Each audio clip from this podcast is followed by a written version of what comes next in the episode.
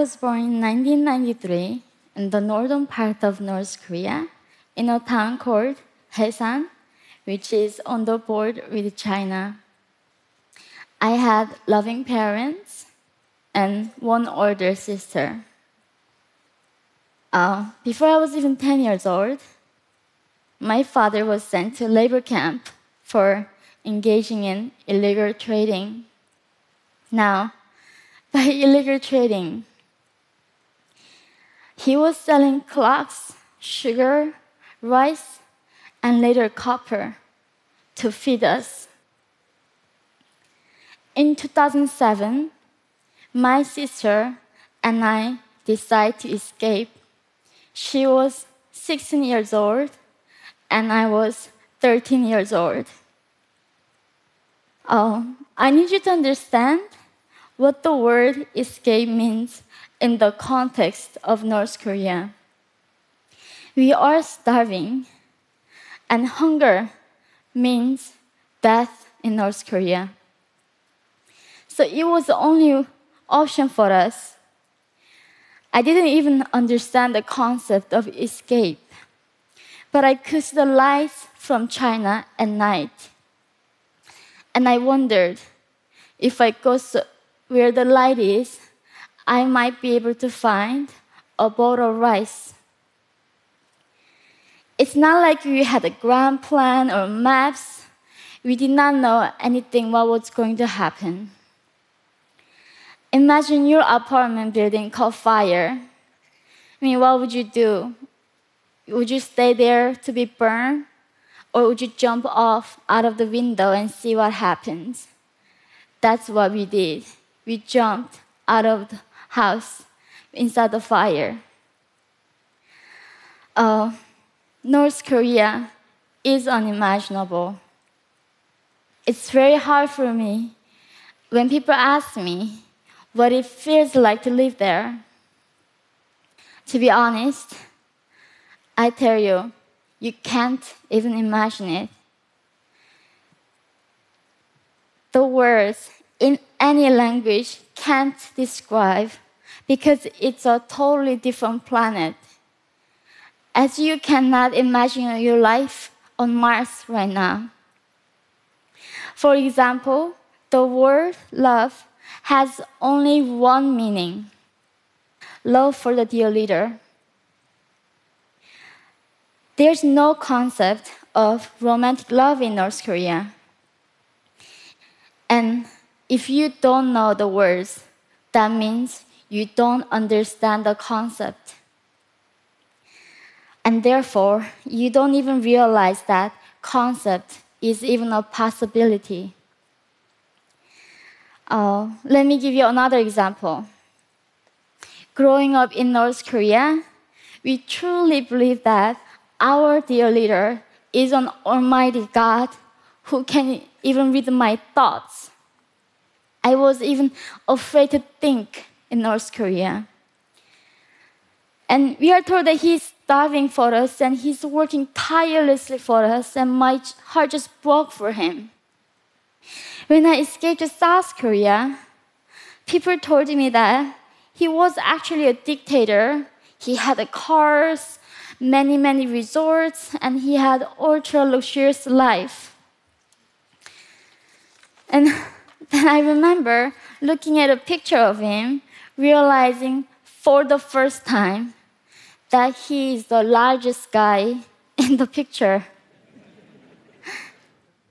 and it hit me. Finally, I realized he wasn't starving.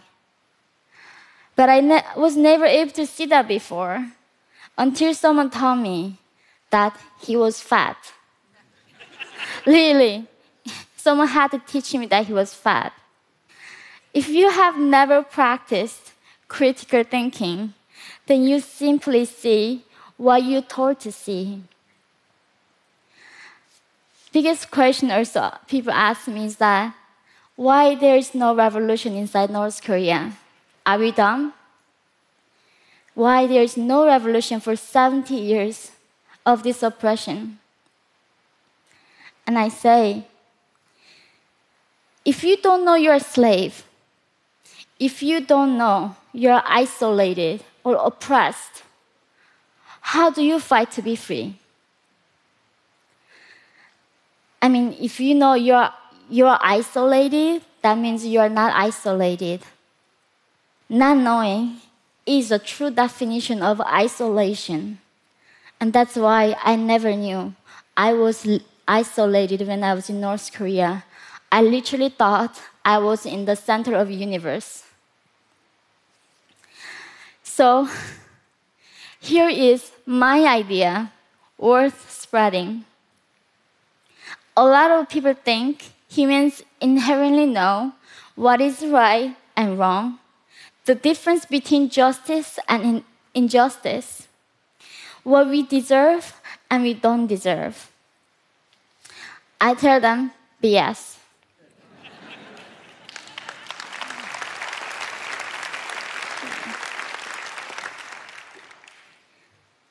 Everything everything must be taught, including compassion. Oh, if I see someone dying on the street right now, I will do anything to save that person. But when I was in North Korea, I saw people dying and dead on the streets. I felt nothing. Not because I'm psychopath, because I never learned concept of compassion. Only I felt compassion, apathy, and sympathy in my heart after I learned the word compassion and the concept, and I feel them now. Oh, now I live in the United States as a free person. Thank you.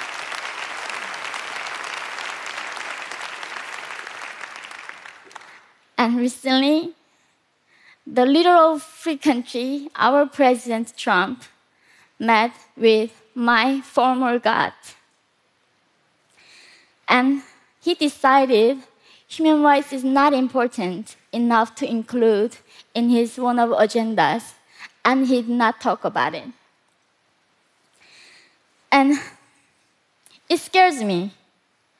We live in a world right now where a dictator can be praised for executing his uncle, for killing his half brother, killing thousands of North Koreans. And that was worthy of praise. And also, it made me think perhaps we all need to be taught something new about freedom now. Freedom is fragile. I don't want to alarm you, but it is. It only took three generations to make North Korea in George Orwell's 1984. It took only three generations. If we don't fight for human rights, for the people who are oppressed right now, who doesn't have voice, as free people here, who will fight for us when we are not free? Machines? Animals? I don't know. I think it's wonderful that we care about climate change, animal rights, gender equality, all of these things the fact that we care about animals' rights, that means that's how beautiful our heart is. That we care about someone who cannot speak for themselves. And North Koreans right now cannot speak for themselves. They don't have internet in this 21st century. We don't have electricity. And it is the darkest place on earth right now. Now, I want to say something to my fellow North Koreans who are living in that darkness. They might not believe this, but I want to tell them the alternative life is possible. Be free. Uh, from my experience, literally anything is possible. I was be bought, I was sold as a slave, but now I'm here. And that is why I believe in miracles. The one thing that I learned from history is that nothing is forever in this world. And that is why we have every reason to be hopeful. Thank you.